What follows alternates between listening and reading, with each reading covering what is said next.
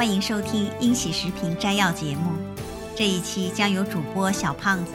小雨和文如分别给您带来由英国伦敦喜庄园战友精心摘选的各类新闻，以及他们的精彩评论。大家好，我是小胖子。美国新闻新闻一，作者孙行者。周五十二月十一日，美国最高法院拒绝了德克萨斯州对四个摇摆州的二零二零年选举违宪的诉讼。在最高法的命令中，九名大法官以七比二驳回了德克萨斯州起诉宾夕法尼亚州、佐治亚州、密歇根州和威斯康星州二零二零年选举程序违宪的诉讼请求，认为德州缺乏根据宪法提起诉讼的法律地位。或法律能力，因为摇摆州没有干预其他州选举的合法利益。简评：一个学生在考试中舞弊，获得了奖学金，其他学生不能批评指责，因为没有影响他们的利益。一个运动员在百米赛跑中作弊，提前起跑，获得了冠军，其他运动员不能提告，因为舞弊没有影响他们的权利。这样违反常识的判断是穿着法官的新衣在民意面前裸奔，这绝非是川普总统所说的懦夫和愚蠢，而是赌徒的无赖和流氓的傲慢。无赖和傲慢的背后一定是利益的捆绑，即法官们已经被中共的蓝金黄征服、绑架，身不由己。林伍德大律师前段时间晒出爱泼斯坦的洛丽塔航班乘客名单，罗伯茨法官榜上有名。就是其中的冰山一角。章鱼的触须千丝万缕，蜘蛛的罗网密布，不从源头上斩断中共的毒害，被章鱼和蜘蛛捕获的美国公民，除了大法官，会越来越多。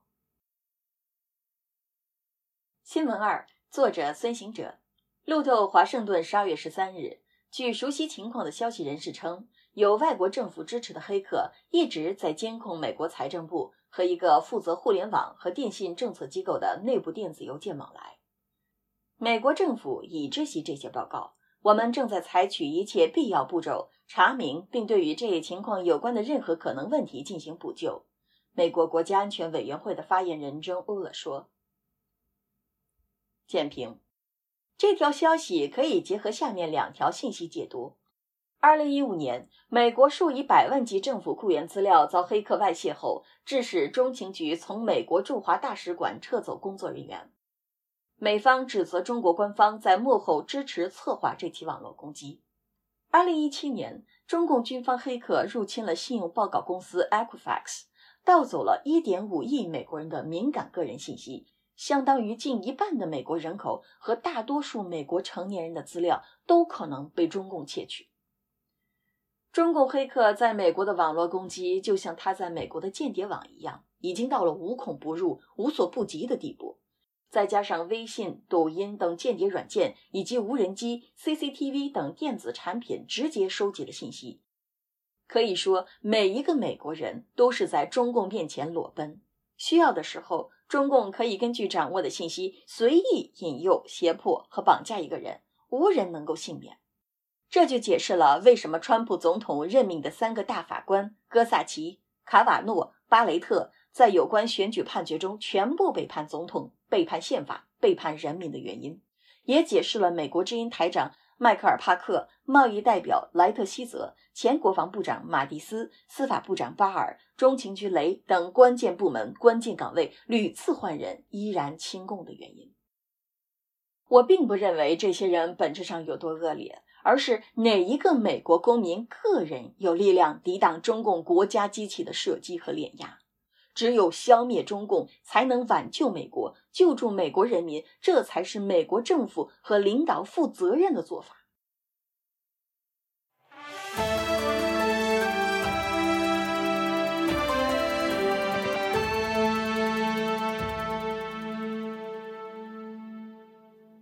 国际新闻，新闻一。由战友海阔天空供稿，瑞士被迫和中共签署秘密协议，允许中共公安部特工以非官方身份入境盘问、调查非法拘留瑞士的中国公民，以便将他们驱逐出境。此外，加拿大媒体披露一份秘密文件，指特洛多政府在加拿大军校和基地秘密帮助中共训练军官，引发在野党质疑。简评：瑞士的协议匪夷所思。中共专家的任务由瑞士当局批准并发出邀请，一经批准，瑞士无权就中方人员发言或批核，而且瑞士方面承诺对其身份保密。瑞士纳税人还将承担中共专家的费用。加拿大在为中共训练军官时，似乎完全没有想到两名加拿大公民史佩福和康明凯被中共无辜拘留两周年。如果没有利益勾兑，没有把柄被捏，很难理解西方政客这些卖国行为。中共原来是一条披着羊皮的狼，现在已经完全是披着狼皮的狼，在全世界张牙舞爪、猖狂叫嚣。西方这些软弱短视的政客，精英豢养了中共，做大了中共。现在中共倒打一耙，反咬一口，无所不用其极，企图统治世界千秋万代。如果西方世界仍然不能下定决心去掉中共这个毒瘤，那结果就是玉石俱焚，天崩地裂。新闻二：一百九十五万海外中共党员的名单炸弹曝光。日前，中共的官方名单记录被大量泄露。据信，这是世界上首次如此大规模的泄露。登记册中包含将近二百万中共党员的详细信息，包括其姓名、党内职务、生日、身份证号和种族，甚至其电话号码。泄露的数据表明，中共党支部已经渗透进了世界上最大的公司，甚至进了政府机构内部，包括澳大利亚驻上海领事馆。澳洲驻华领事馆、各大外资银行、辉瑞制药和波音公司泄露数据是由中共国持不同证件者于2016年4月从上海服务器中获取，随后在9月中旬泄露给对华政策跨国议会联盟。简评：被曝光的信息揭露了中国共产党的丑陋面纱，中共处心积虑渗透。颠覆西方社会，间谍活动国家化、系统化。中共是一个邪恶黑帮，控制一切，掌握一切。所有的中共党员必须对中共绝对忠诚，执行党的决定，严守党的纪律，保守党的秘密，对党忠诚，积极工作，为共产主义奋斗终身，随时准备为党和人民牺牲一切，永不叛党。九千万党员已然成为中共的武器和肉弹，中共予取予夺，毫不手软，毫无怜悯之心。危险时让党员上，一旦被暴露，立马切割，党员即刻成为弃子。西方社会或者过于幼稚，认为对中共的开放会带来投资的增长和繁荣，却没有意识到中共是民主世界最大的敌人。或者放弃了信仰，在中共的蓝金黄下放弃原则，出卖国家利益，出卖自己的人民。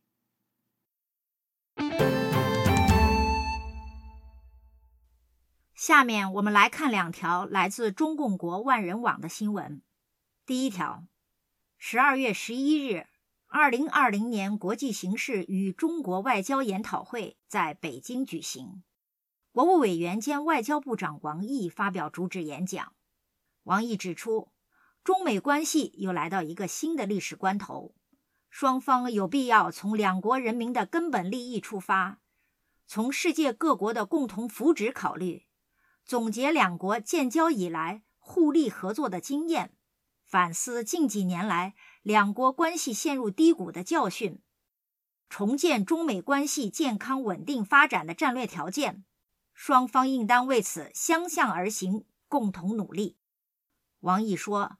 中美双方首先要重开对话，力争求同存异，稳妥管控分歧；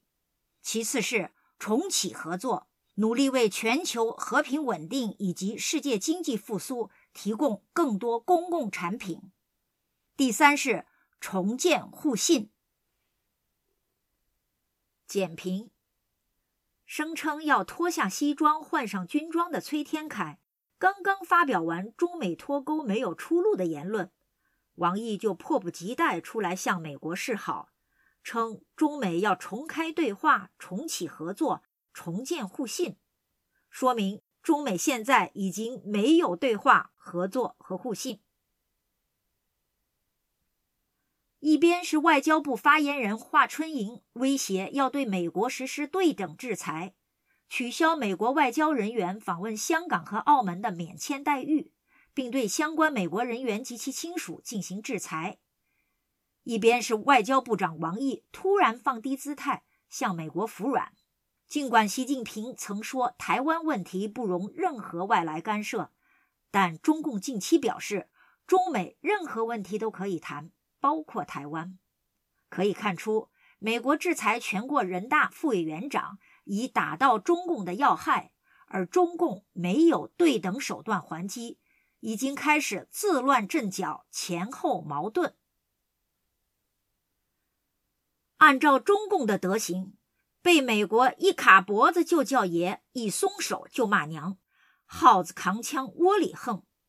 面对美国如雨点般落下的重锤。中共知道求饶已无用，只能想方设法拖延时间，为最后殊死一搏做准备。第二条新闻：二十一世纪经济报道记者根据 Wind 数据统计显示，截止十二月九日，今年城投债发行规模高达四点一万亿，净融资规模为一点六万亿。双双创出历史新高。在此之前，发行规模的峰值为二零一九年的三点五万亿，净融资峰值为二零一四年的一点五万亿。一些低评级的新发债主体也陆续登陆市场发债。从募集资金用途看，借新还旧、进行流动性滚续占据较大比例，其中主要用于置换高成本的融资。减贫，在疫情、水灾等中共人为灾难的影响下，中共国继续搞大水漫灌，维持资金面宽松，鼓吹基建稳增长，发行天量投成债，将假擀面账子经济的泡沫越吹越大。文章提到，自二零一四年债券违约以来，民企债券、地方国企债券。央企债券相继打破刚兑，唯独投诚债券今身不败。但是同时，他们又让一些所谓的分析师提前吹风，说投诚公募债打破刚兑是趋势，暗示将来投诚债会发生违约，为日后赖账做好舆论铺垫。感谢收听我们的节目。也请关注英国伦敦喜庄园 GTV 频道和 G News，那里每天都有精彩的视频直播和各类新闻。谢谢大家，我们下期再见。